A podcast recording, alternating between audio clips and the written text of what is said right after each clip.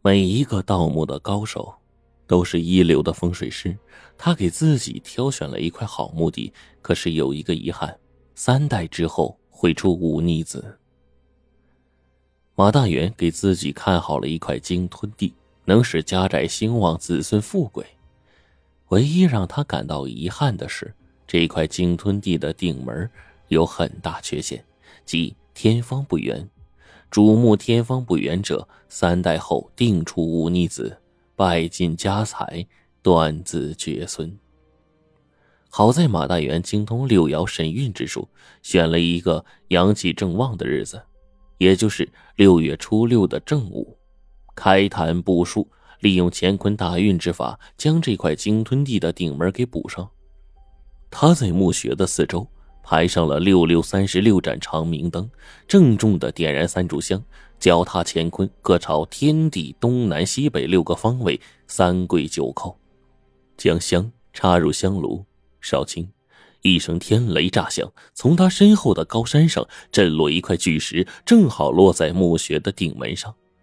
这一下好了，形成了一个完美无缺的鲸吞地，后代子孙间财源广进，大富大贵。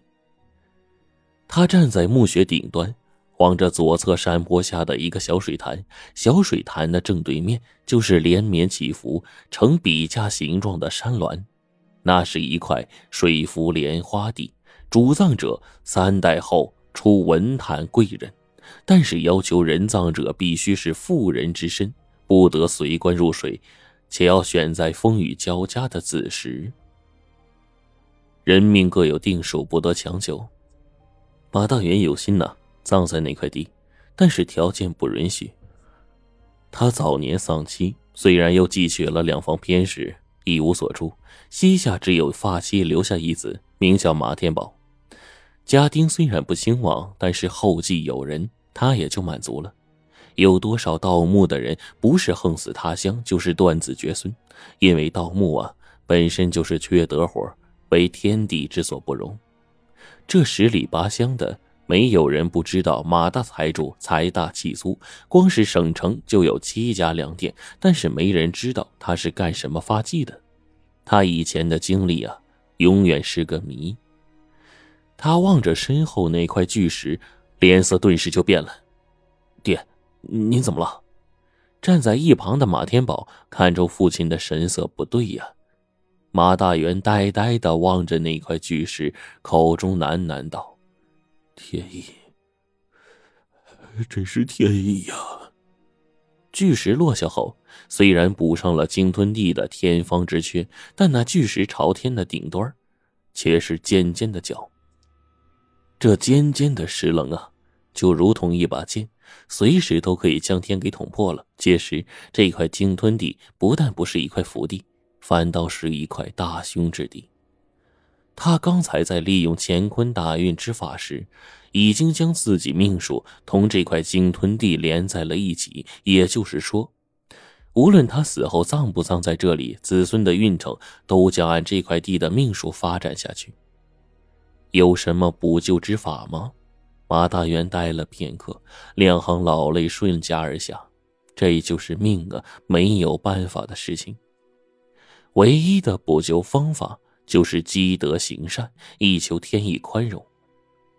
当天晚上，马大元突患疾病，弥留之际呢，将马天宝叫到身边，从枕头底下摸出了一块黑如墨色、上面有奇怪花纹的玉石，交给马天宝。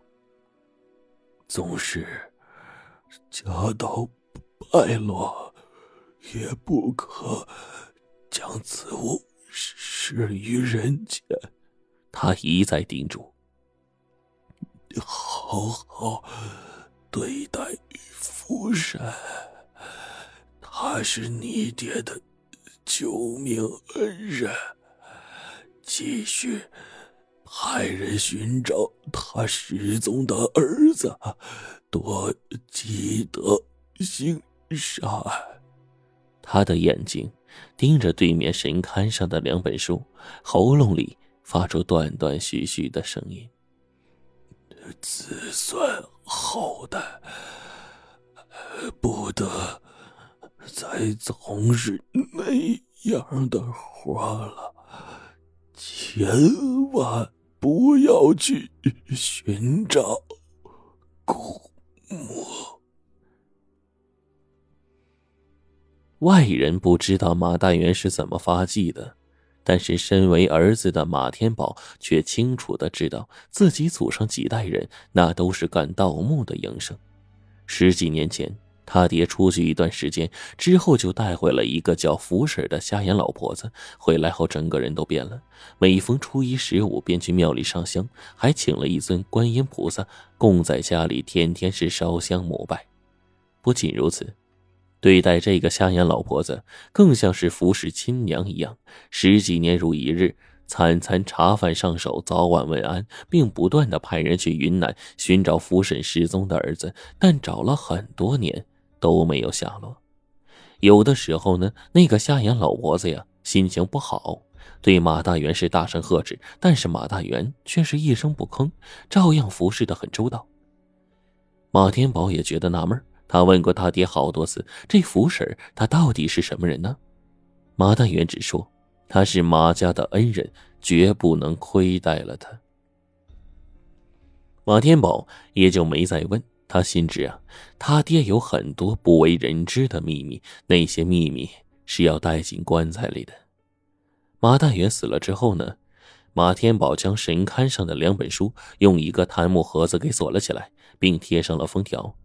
在服侍福婶的问题上，马天宝也不敢怠慢，并告诫儿子马德龙，只要福婶不死，就要好生的服侍他。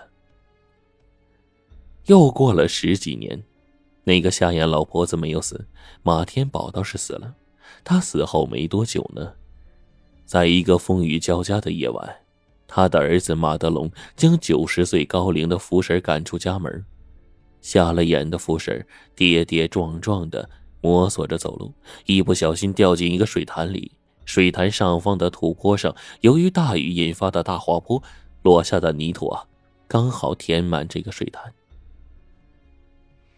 马大远也许并不知道，实际上啊，他的家道从马天宝开始就已经衰落了，而他所做的一切只是自身的一种精神安慰，而所发生的事情只是一种自然的巧合而已，跟风水毫无关系。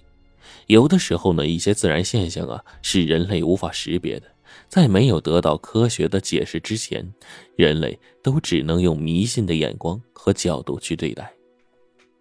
考古教授突然失踪，他被人发现的时候，精神处于狂乱的状态，不断的风言风语，说什么没有活人离开，古墓，史前动物神秘现象。